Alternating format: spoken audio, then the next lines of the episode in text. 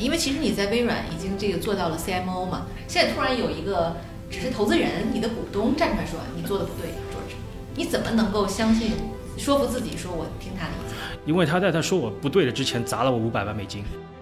就是当年我的老板，现在的微软的 CEO Satya Nadella，他把一家大家都觉得已经开始 write off 这个微软这样子的一个公司做成今天的这个样子，五年前没有人能可以想到这个。但这个微软今天来说，多少人还觉得这是一个 Bill Gates 的公司？没人才会想啊！通过了这个三代 CEO，已经开始变成了一个完全完全不一样的一个公司。我我一一般都说，成为一千亿的公司需要从一百亿开始，成为一百亿的公司要从十十亿开始，从十亿要从一个亿开始。我很愿意一个亿以下的时候投资进来，慢慢走向一千亿。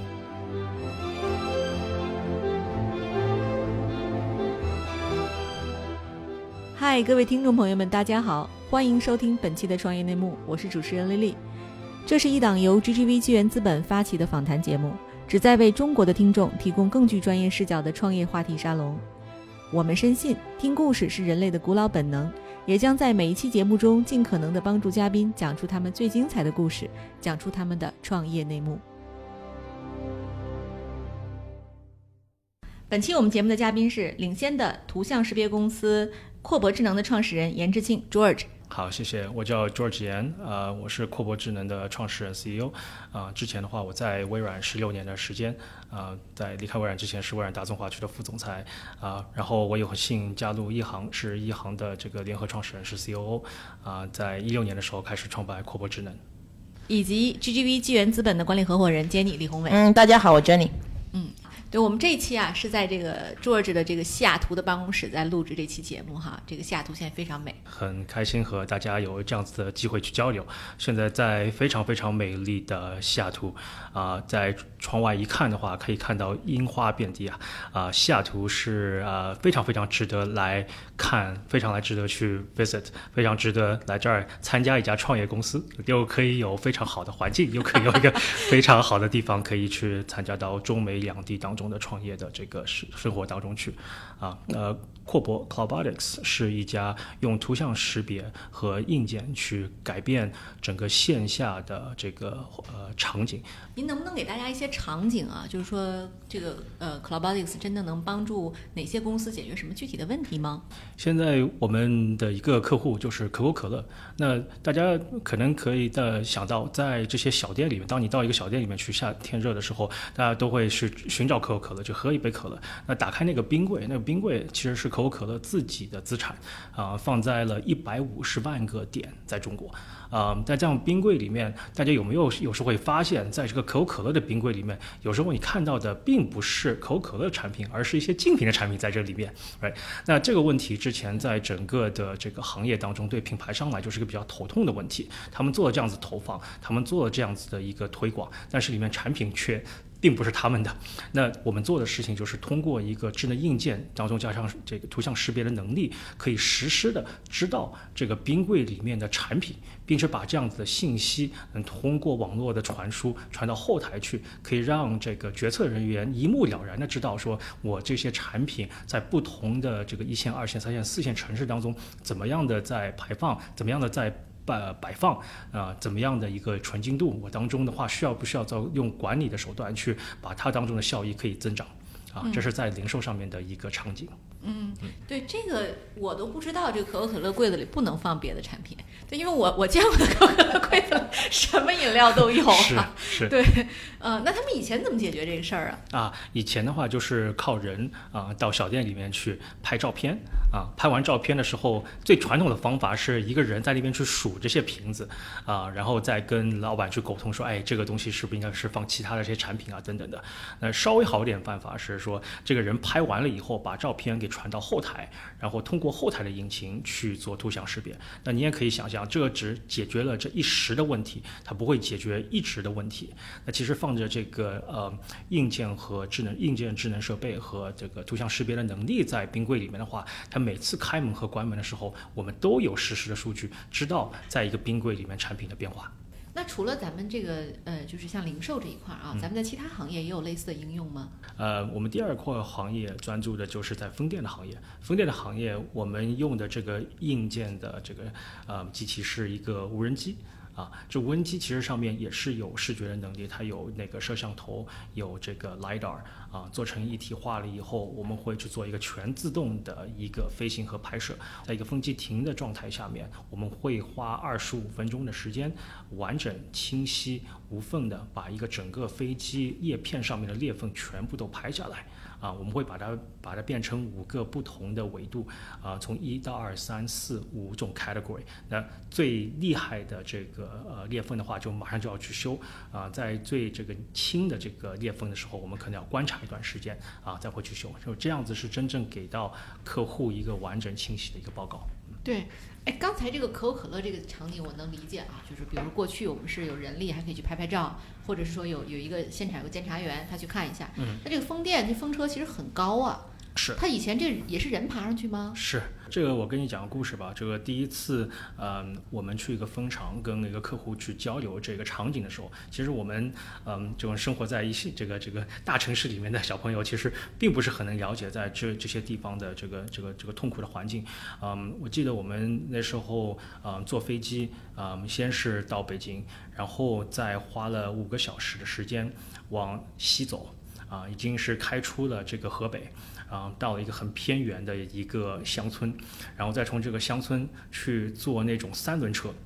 啊，跑到了蜂场，花两个小时间在那种石头路上面去颠，跑到了蜂场。然后第一次在蜂场的时候，我们看旁边这个鸟无人烟，旁边没有任何的人在。哎在这样子的一个情况下，我们碰到了在这个这个这个蜂场的一个维护人员。然后我们突然发现，这这这位这位同学，嗯，已经是五十多岁。头发全部都白了，right？然后他说他现在需要去做的事情，就是在腰上面去绑两根绳子，然后就爬到一个一百多米高的一个风机上面。他手上有两个设备，一个叫望远镜，还有一个叫手机。所以他先拿着望远镜去看这个叶片上面的裂缝所在，然后他会去拿手机去拍这个他看到的裂缝，这个叶片的裂缝的地方。你可以知道在那个地方的风有多大。对，这要掉下来人就摔死了。是的。是那这个这以前这种事故应该不少吧？是的，对，每年都有这样子事故发生。我我可以想象，比如说未来除了这种高高的风机呀，什么这个大风车，也许我们的像什么电杆或者更高度的一些什么大楼的这种维修啊，对，也许都可以用这个来代替哈。是的，是的，在高危需要巡检的环境下面，其实无人机是一个非常好的一个工具去替代人去做这样的事。嗯，这个当中我们为什么选择了风电的行业？就是这个当中其实对视觉、对自动化。对，去找到那种一毫米乘以三毫米的裂缝，它当中这种精细化的要求是非常之高的。嗯啊，所以这件事情并不能用一个简单的一个飞手加上一个飞机自己去去飞去解决，而这当中对你的软件和自动化和视觉的能力要求高，那其实也就是我们公司的产品和技术上面的一个壁垒。对，而且大家都知道，这个风机是三个叶片，对吧？一个一个塔筒，那这样子的这个风机在全球有四十五万台风机，所以我们做出来的是真正可以做一款产品。啊，而不是一个项目。啊，对，那坐着就问题就来了哈，就是说你你为什么会有这个能力来做这样的一件事儿呢？就是你个人以前是个什么背景？给大家介绍一下可以吗？因为自己年纪比较大了啊，这个是主要。这年纪大和这个有知识是两个事情。嗯，呃，我我一直觉得啊，这个呃，to B 行业可能跟 to C 还真的不是很一样。啊，我觉得在 to B 行业当中，经验积累啊，在产品上面的打磨啊，包括跟客户的沟通啊，对产品的这种复杂的认知度等等来说的话，很多的时候呃，并没有一个这个 shortcut，这一定是要用时间把它磨出来的。啊，我在微软十六年的时间啊，从这个写这个编译器的第一行代码，然后做文件系统，然后去做高性能计算，然后再做云计算平台。那时候有幸认识了 Jenny，嗯，然后正好有机会从这个一个工程师，嗯，转变自己的角色，嗯，在商务上面那个做了一些落地，包括在中国的商务拓展和最后做这个中国的市场和运营等等的。嗯，在这条路程当中，其实呃踩过很多的坑，看到的是说在。中国或者在全球真正的 to B 的行业，特别是传统的 to B 行业当中需要的生产力的提升是有多么多么的迫切。嗯，刚刚开始大家都是用比较粗暴的一种方式方法去解决这样子问题啊，包括这个这个做一些 SI 啊，就系统集成啊，包括做一些项目啊等等。但真正我觉得在中国，我们能用技术能把一个产品做深做扎实，能给这个传统行业的公司去赋能的公司，今天来说。还不多。您您其实，在大公司应该说啊，在微软这样大公司有十六年的历史，其实这个日子是非常舒服的。就是什么契机让您决定去创办阔博？是刚才您讲的这个时机已经到了，还是说我团队已经 ready 了？是什么？还是说有什么事件触发了您吗？其实，在大公司的十六年并不怎么舒服啊。我呃，我自己是一个比，我我我比较喜欢折腾啊。不管是从一个一线的工程师做产品，然后再到做做产品经理，啊，不管是之前在中国还是到美国来，呃，我觉得我每两年都需要去找到一个挑战。啊，所以这个整个的微软，虽然大家听上去时间比较长，十六年的时间，嗯，其实对我来说，这个就是一刹那的时间。啊，最后份工作，呃，是在看这个整个微软大中华区的市场和运营的时候，呃，我记是，我记得那个时候就跟这个 Jenny 有过深聊。嗯，我觉得在这个大公司的平台上面，啊，我看得到，啊，我摸得着，我也很清楚我的这个职业生涯可以怎么样一步步做下去。嗯，虽然大家都觉得我我做的非常好，但我觉得这个是微软给了我这样子一个平台，是给了我这样子机遇，让我能做好。但我自己到底有多少实力能自己出来，在没有微软的这个光环下面，自己能做多少事情啊？所以我觉得这个的我自己从大公司里面出来创业这件事情，嗯，是比较水到渠成的。嗯。对，像经理您其实这个是阔博的第一个投资人哈，您可以给我们复盘一下当年您是怎么看阔博吗？嗯，好啊，那我们说一下故事吧啊，就是那个认识 Josh，大概我估计有零八、零八、零九年，当时我在那个另外一个 GGV 上市公司那个世纪互联当董事，然后呃，世纪互联跟微软在谈，就是在在云平台那边的一个合作。呃，那我觉得我们做投资人什么都干，对吧？那呃，当时我还记得 我们呃世纪互联的那个 CFO Shane，呃，也是我们 GGV 家庭的一个很重要的一个成员啊。他就给我打了个电话说，哎，那个我们一个客户，这个客户挺重要的。然后呢，他呃想跟那个世纪互联在谈呃落地中国的一个项目，可是呢，他们对我们投资人有要求，就是除了跟团队去聊，需要。跟投资人也去聊一下，跟那个董事们也去聊一下。为什么？所以做其其实我觉得就这个要问 Josh 啊，就微软要做项目的时候呢，连我们那当时世纪互联应该已经上市了，是应该已经上市，所以是一个美国的上市公司。但呃，即便如此，我觉得美国公司要跟中国公司合作的时候呢，还会把滴滴做一番啊，就禁掉。那这个定禁掉也包括就是呃，在董事会上的那个成员。那因为我是世纪互联比较早的投资人，从世纪互联没上市到上市到上市之后，都一直在他董事会上，所以就记得呃，当时就安排了个会，然后跟 George 还有 George 的那个在微软的老板，对对吧？聊的呃，真的就像竞调，有点在质疑我们，就说世纪互联在国内的一些能力也好，各方面。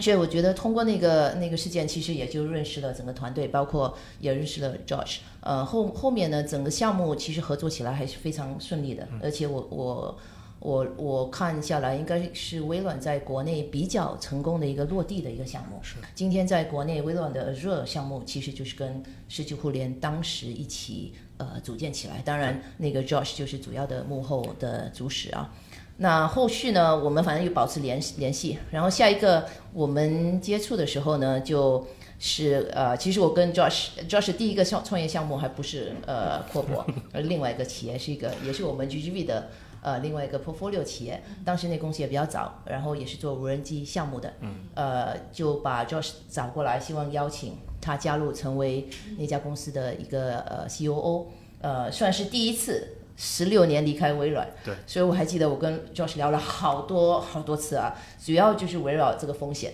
就是说你从大公司到到创业公司，而且去一个这么早的创业公司，在一个还有那个行业还没有奠定的一个项目，是不是做好心理准备？那心理准备很多种啊，就是说从一个呃呃经济利益对吧，它的呃报酬肯定国内的项目创业项目肯定不像微软一样报酬肯定是不一样的，这是一个。第二个呢，微软的数是挺大的啊，这品牌也挺大。到一个呃刚刚崛起的一个创业公司的时候，其实你没有这个品牌在后面给你支撑的时候，有没有做好这个准备？呃，能不能去呃对接这个市场？然后第三个，这个团队。呃，国内的创业项目跟微软的高大上的那个创业项目，即便是内部孵化，其实它的人才的积累，它的基因完全是不一样，是不是做好了这个准备？我觉得我们聊了挺多，聊了 n 多次。对，呃，很很多时候就是说你有有一个心要下下下来做这个事儿，但确实以后要面临的问题，有可能是种种不一样的创业的项目，或者创业项目跟人相关也好，商业模式会遇到的问题。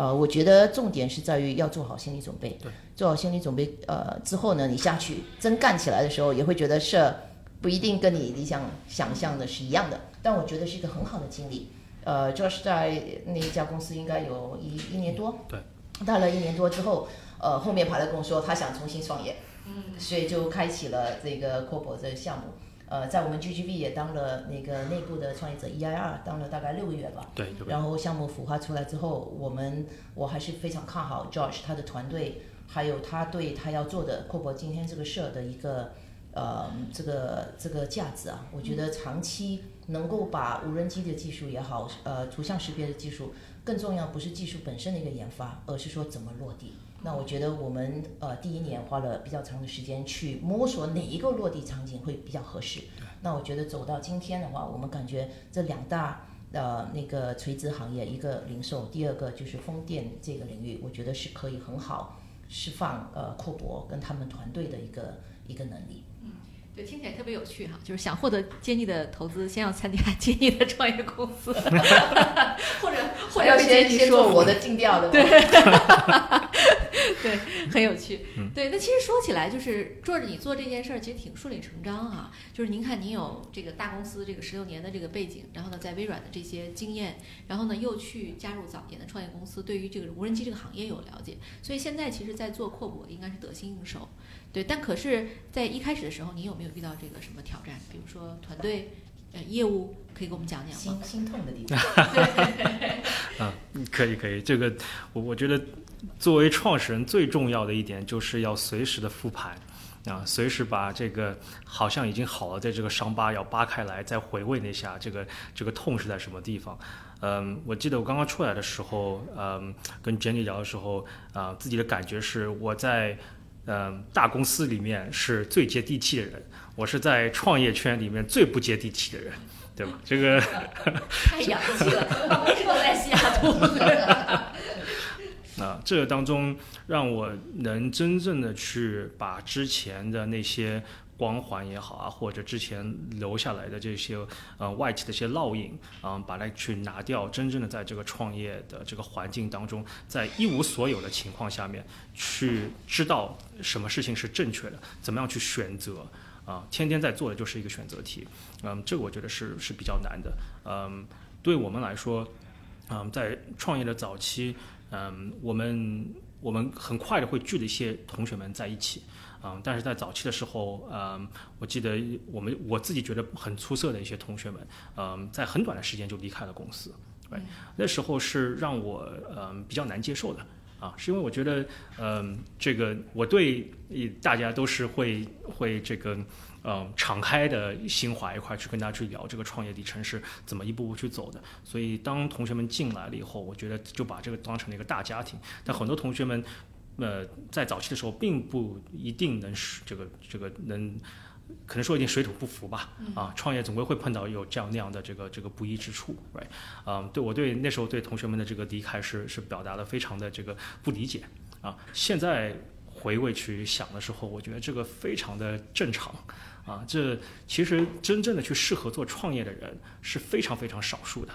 每个人他自己的这个呃对风险的这个意识是非常不一样的。啊，大家可能会对这个创业的这个环境有种非常美好的这种幻想，但那种幻想其实跟你今天在一天天在做事情的同时，这种骨感是有非常非常大的这个差别的，对。那怎么样在每天自己做事情的时候能自我打鸡血？对，这个环境很难很难帮你做这件事情，一定是自我打鸡血，特别是在早期的时候。啊、这我们在第一年的时候啊、我觉得我们学到了学到了很多很多。对啊，您是怎么打鸡血的？可以跟我们讲讲。对，我我这个顺便插一句，多多跟 Jenny 交流。这真的很有用。对因为我我我自己也经常被我老板打鸡血。嗯，对，就是我老板真的特别会，就是这个呃 Jenny 啊，每次跟我聊的时候，我就看到他，他我有一天早上来的特别早，我忘了是来干什么了，八点钟。然后他已经在办公室坐着了，那种压力你知道吗？嗯就是，然后他说我每天都这么早来啊，对，就很很恐怖的。对，所以我不知道您您是怎么给员工这个来来激励他们，或者是呃说服这些人留下来。对嗯，其实这个事情说难，嗯，比较复杂，但是说简单其实很简单，你你就得爱这件事情嗯，That's it，你就得爱嗯，right？为为什么 Jenny 在这个这个行业做了这么久，还在做下去？她能早上八点钟起来，嗯除了爱，还是什么来驱动她呢？我我觉得对我来说也是这样啊。对这件事情来说，呃，之前经历了很多，但这件事情我认定了，那我肯定是爱这件事情，我爱这个公司，爱爱我这个身边的这些愿意跟我志同道合一块儿去奋斗的人，所以咱们一块儿去做这件事情。对，最后的回报也好，最后的 results 也好，其实那个水到渠成。对，就是每天在一起作战的这个经验，在每天在一个战壕里面，大家可以彼此的信任，知道对吧？I have your back，对吧？你帮我去看着，你帮我补位，我帮你补位，一块儿往前面去推动，把一件事情从零做到一的那种感觉，这这个是很难用其他的这个呃用物质啊，用其他的东西能真正的去替代的。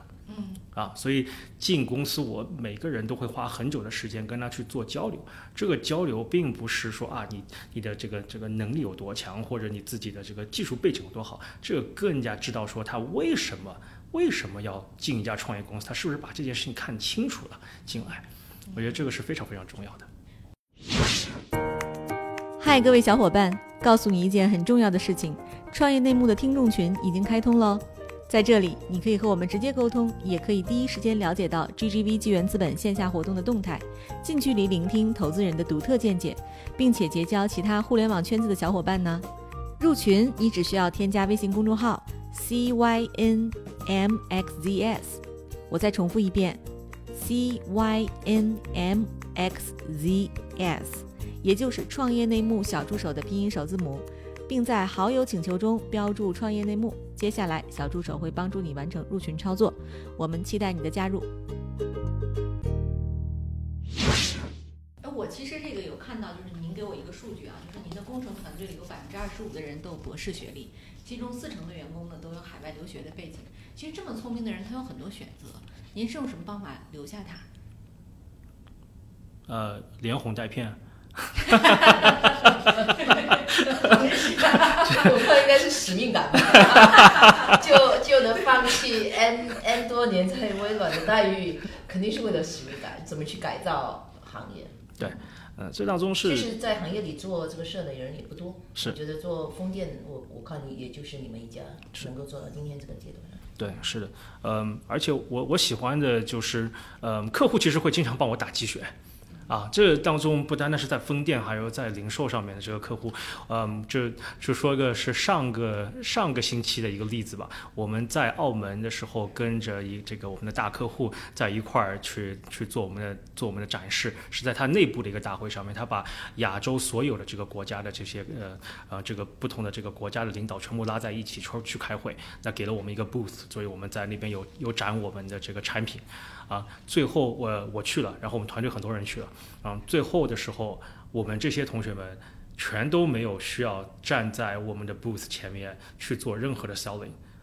客户自己带着他们不同的 region 的人，一个一个的在我们的展台前面眉飞色舞的去讲我们的产品怎么样能帮助他做数字化转型。嗯，right，这个客户给我的这种这种啊、呃、打鸡血，就就看到说他一旦你你你真正的去。呃呃解决了客户的问题，他会觉得这个东西就是他自己的，他觉得这个事情就是能真正帮我公司可以做得更加的好，他自己会去 sell 这样子的产品，根本不需要我们去买。right，就是客户愿意在我们这样子两年多的一个创业公司上面下这么大的赌注，给我们这样子平台，让我们给我们时间做这样的产品，然后愿意帮我们去 sell，那你说我们有什么这个 reason 不把这件事情做好？就我觉我觉得呢，那个投资人跟创业者是一样的啊。第一要有比较明确的使命，就我们做这个事儿到底为了什么，对吧？我觉得从从投资人的角度来说，肯定我们希望，我觉得我做投资人，我兴奋的点是说我每天都可以看到在，而且可以跟很多在奋斗在一线的创业者一起奋斗，呃，而且在他们奋斗的那个路径里面呢，如果我们可以看看到他有可能会潜在潜在踩到的坑。我可以提前跟他们沟通。那如果他可以很好的避开这个坑，对吗？让顺利的达到那个阶段定阶阶段性的一个呃那个终点的话，其实这对我们来说也是一个很好的小胜利。所以我觉得一个呢，就是可以跟着很有激情、很有使命感的创业者一起走，然后最终呢，能够看到他们达到可能不是一个呃呃终点啊，而是说阶段性。我觉得呃创业者也是一样，阶段性要看到有胜利。就像刚才 Josh 所说的，就说你的客户帮你去打气，帮你去介绍你的产品的时候，其实这是一个阶段性的一个胜利，对吧？然后你在一个胜利上再去迭代第二个胜利，我们也是一样的。我们可能从公司开始的时候，从零到一，从没有产品、没有定位、没有没有市场的一个一个呃筛选的时候，我们到说 OK 好，我们从四个领域选两个领域，这是我们经历的啊。跟 Josh 那个时候有很多很多选择，我们说哎 N 多个选择里面我就选两个，其他要敢于说 No，把它砍掉。对吧？那你你选了两个之后，三个之后，我是不是可以在短期内三个月、六个月、九个月呃之内看到有具体的一些产品的一个实施也好、落地也好、客户的反馈也好？所以同样的，我觉得创业跟投资人是一样的。我们投资人要看到的是我们的创业项目能够一步一步的成长。对我来说，造飞机的哦，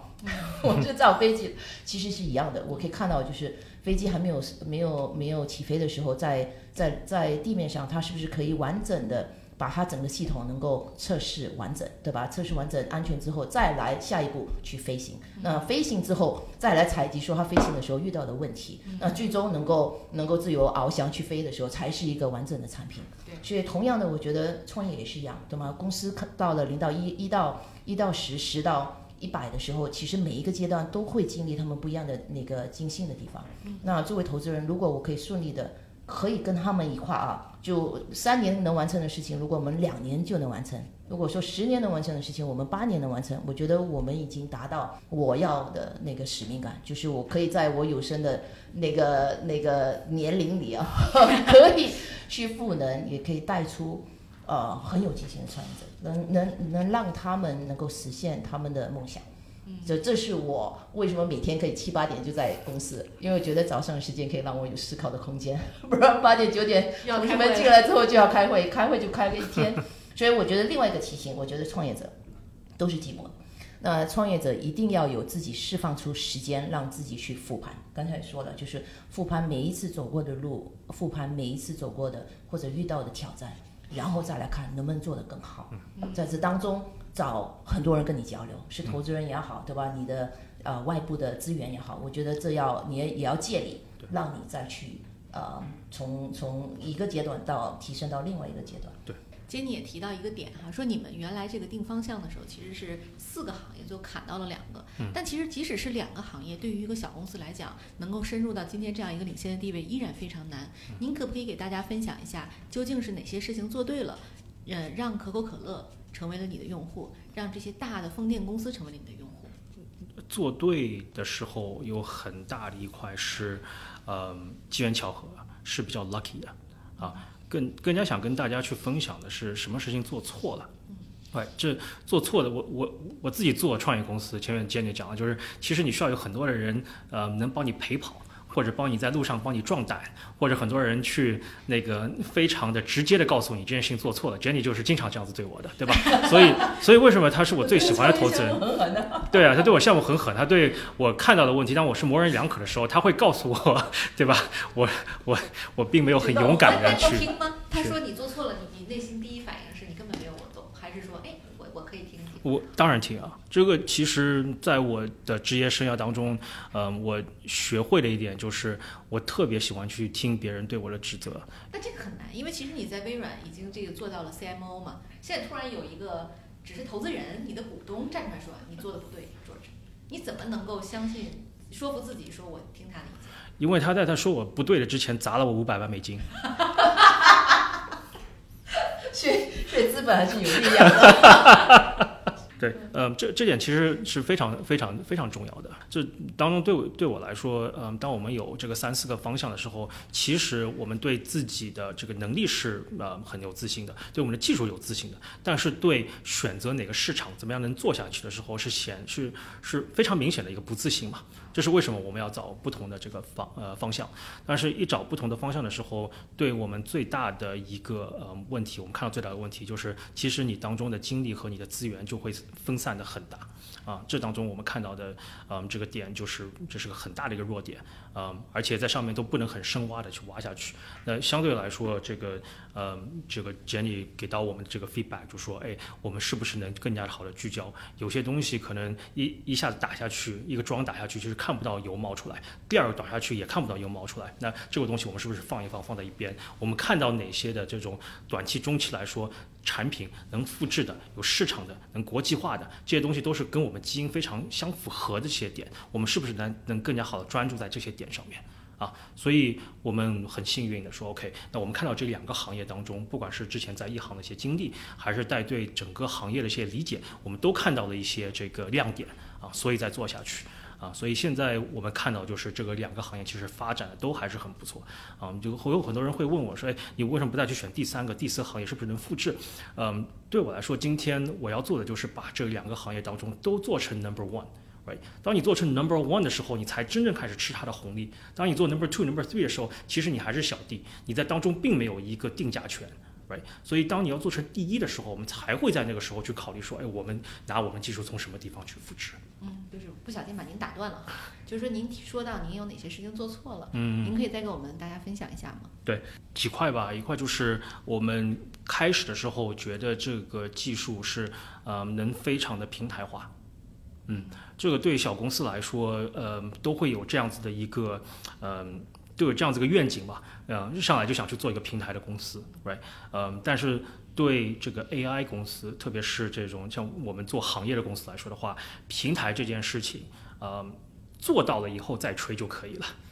啊，复盘的时候说啊，你看我做一家平台公司，多么牛逼就可以了。当我们在做这件事情的时候，咱们还是啊把自己的这个行业，把自己的能力更加的落地，能真正的给客户体现出来价值，这是非常重要的。啊，呃，我我犯过这样子的一个这个这个 mistake 嘛，啊，你也可以想象得出来，我在微软十六年的时候，我知道就是怎么做平台，对吧？但是就是平台生态链，呃都是大宏观，大宏观的方向。对对，这个大宏观的方向也是代表着说，我后面有不断的资源，我有非常多的钱，我有非常多的人，我有非常多的时间可以去做这件事情。但是当你去聚焦到你是一个创业型的公司的时候，你没有这么多人，你没这么多钱，你没这么多时间去做，所以做平台这件事情其实是非常不符合实际的啊。很多创业者跟我聊天的时候，我一直跟他们说，你现在别想平台，先想好怎么去服务好你在你面前的一个客户。嗯，这个是我们在三个月的时候就开始 realize 到，我们要去搭一个大平台，凭我们这几杆枪，对吧？虽然说大家都很有经验，这根本不可能的啊。所以这样子的这个这个经历，我觉得嗯是我们学到的。嗯，第二个我觉得也是蛮有启发的，就是招什么样的人啊。我们从外企出来嘛，很多时候都会是想说，哎呀，你这个有非常这个光环的一个背景，对吧？有很多年的这个工作经验，对吧？然后希望也跟我有一样有情怀，那出来的话一定可以去做好这件事情。但其实我们看到的并不是这样啊，我们看到的，嗯。其实人到了一定的年纪，其实是有很大的包袱的，是对吧？最简单的上有老下有小，哎，有生活上面的一些压力，他是不是能真的是百分之一百的投入到这样子的创业公司里面来？真的是不是为 all in？他是不是有这种使命感，愿意去做这件事情？这个是可遇而不可求的，啊，很难很难去招到这样子的人。这时候一定是通过一些沟通交流，认识一个人很久以后，正好在那个时候找到了 right time，他可以进来。哎所以我们的 hiring，至少我的 hiring process 都很长，因为我有一个这个，呃，我有一个这个 list，我在这个 list 上面有差不多二十多个人，这些人都是一点点一点去沟通，然后在不同的时间点的时候，正好 right timing，这个人就进来了，啊，所以其实一般的招人的话，我们会改变自己策略，说，哎，经验并不是最重要的，但这种热衷于创业的这种心态，包括愿意就给 all in，知道说我们为什么做这件事情，这才是真正去招人的这个这个点。对，我觉得 Jenny 您投资作者是不是也也是因为他 all in 了？呃，我觉得肯定的，因为刚才也聊到，其实 George 他可以不离开微软，呃，如果即便他离开微软的话，他可以加入一个稍微中晚期的项目，然后等到公司什么 pre-IPO 的时候再加入。但我觉得可能跟 Josh 聊的时候，感觉到他确实觉得他还有还有个三十年，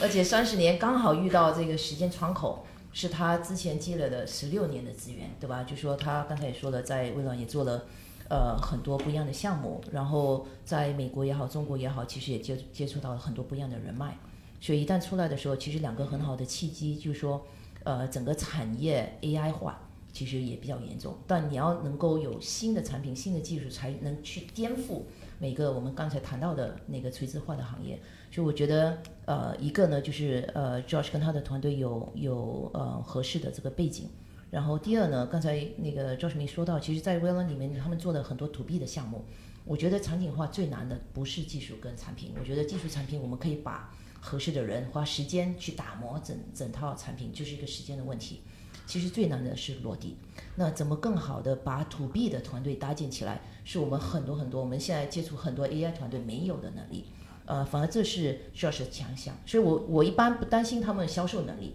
我担心的是他们拿到的一堆的销售的例子太多了，怎么说 no？就说我们其实要做的筛选是这个，他们是没有问题的，拿项目的能力是没问题，但这个项目能不能够标准化，能不能规模化，能不能以后的落地是能够做得大的。这是我们在意的事情，所以我觉得，呃，当时投资，呃，当时就要说要重新创业，然后要往这个方向，我我确实觉得他们具备，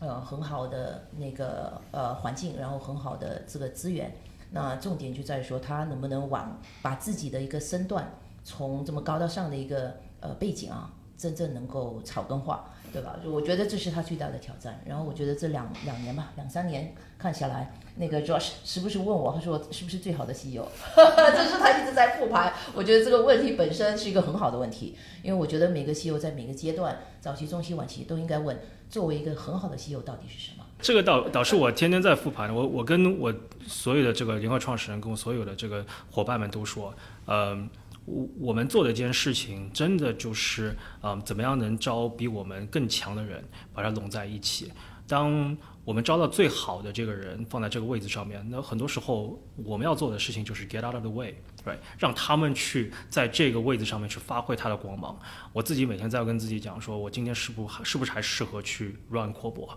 我是不是可以有更加好的人进来去 run 阔博？我是不是能去培养更加好的人？哪天可以去 run 阔博？对，你可以看这个这个事情。嗯，我从第一天做这件事情，我就在考虑，因为你看中国放眼望去，中国的这个，呃，这个这个创业公司也好，还或者经验经 size 比较大的公司，嗯，他们当中的这个创始人的这个基因、创始人的情怀是非常非常严重的。这个我不觉得对一家公司是件好的事儿，特别当你要去做一家百年老店的时候，right？我哪天肯定精力有限，我自己的视野肯定有限，我可能下面真的是要想更加花多的时间去陪伴家人、陪陪伴孩子，但我希望公司是在的，公司应该有自己的机制，公司应该有自己的基因，公司有自己的这个能力，可以一步步的跑，而且在每一步都会跑得更加快。哎，嗯，这是我在离开微软的时候一个很大的一个触动，就是当年我的老板，现在的微软的 CEO Satya Nadella，他把一家大家都觉得已经开始 write off 这个微软这样子的一个公司做成今天的这个样子。五年前没有人能可以想到这一点，但这个微软今天来说，多少人还觉得这是个 Bill Gates 的公司？嗯。没人才会想啊，通过了这个三代 CEO，已经开始变成了一个完全完全不一样的一个公司。我希望阔博是可以有这样子的基因，可以这么一步步走下去的。所以我一定会在呃我自己适合的时候做我自己适合的事情。但阔博是不是我的舞台？以后是不是有更加好的人可以去在这个舞台上面发挥自己能量？我觉得任何有这样志愿的人都可以线下跟我联系。对。刚您说到微软哈，说到您的微软情怀，我就想问问，就是您的这个办公室是在上海和西雅图两地，那是不是跟微软也有关系？当然，当然非常紧密的关系。我觉得，嗯，微软给了我一个很好的平台啊，给了我这么大的一个舞台啊，而且愿意在我自己都对自己没有很很大的信心去做商务啊，到中国来啊等等的这些机会当中，嗯，把我往前推了一步啊。我觉得微软是个非常了不起的公司，嗯，这当中也有很多很多的很好的人才在这样公司里面啊。但每个人都有自己的职业生涯的一种这个这个规划，在不同的时间点，他可能更加适合是这个大的这个公司，有些时候更加适合。创业型的公司。哎，在这么漂亮的这个西雅图的这个环境当中，很难去说服有些人去离开西雅图，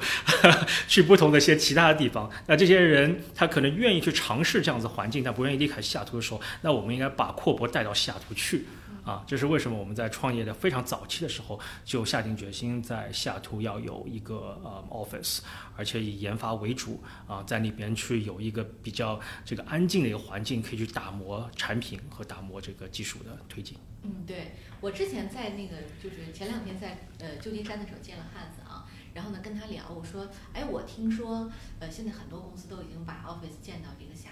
图了啊，包括我们访谈过的那个郭威 One Piece 的那个创始人，然后我说咱们要不要在西雅图开一个办公室？汉子说，哎呀，我特别喜欢西雅图，但是我不会在那开办公室，因为那地方的人实在太舒服了，他们不会创业。对，他说，因为其实说服西雅图的人创业是一个特别难的事儿，因为有有现在有微软，还有 Amazon，嗯，然后呢，这个大公司已经够多，机会够多。对。然后呢，另外就这里实在是太美，有雪山，有湖，有海，对吧？有周末，有 work life balance。对，这这个其实是挺难的一事儿。就是 George，就是我还是回到那个问题啊，就是说，其实你如何说服你的团队的这个成员，让他们相信你这个梦想啊？你怎么讲这个故事？啊，我除了打鸡血啊，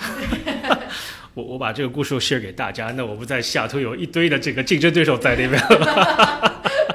没有没有，这这这个我觉得，呃，我我们是一个我们是一个 open book，是门敞开的书，啊、我们更加希望的是让别人花更加多的时间去了解阔博，啊、我们自己我们自己去做的 selling 真的不是很多，啊、因为我相信，啊、我我这人，嗯，其实某种上面我觉得这个，呃，这个这个这个水到渠成是一个很很重要，一定是会发生的事儿啊，所以。我在微软或者是在西雅图那边，其实之前在那边工作嘛，就积累了很多的人脉。嗯，我觉得很多的同学们其实参参加一家创业公司，是认定你这个人是是觉得你这人是可信的，是可靠的，是愿意能真的在一块去奋斗的，他才会愿意出来跟你一块去做一件事情啊。其实这样子的人在西雅图不少。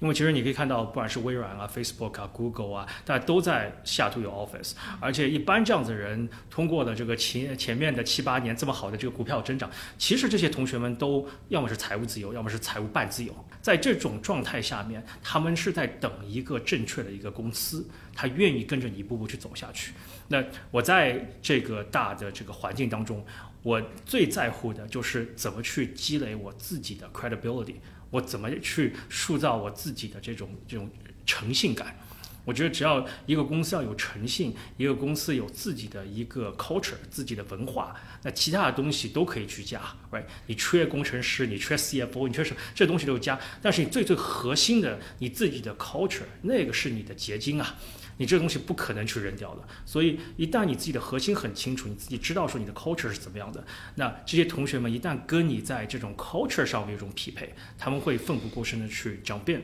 啊，所以我并没有去把他们拽进来，他们自己很多人是愿意自己跳进来，跟我们一块儿在一起去成长的。嗯对，经理从这个意义上看，作者是一个非常棒的 CEO，对吧？就是他和您投的这个其他的这个创始人相比，有没有什么共性或者是最不一样的地方？我的 CEO 都很棒，那又是一个会回答问题的投资人。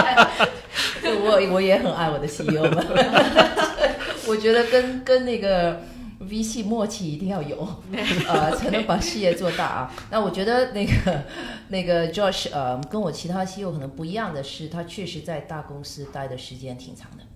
啊、待的很长。呃，一般的那个创业的项目的 CEO 呢，呃，不是很年轻，二十几岁，对吗？不然就是呃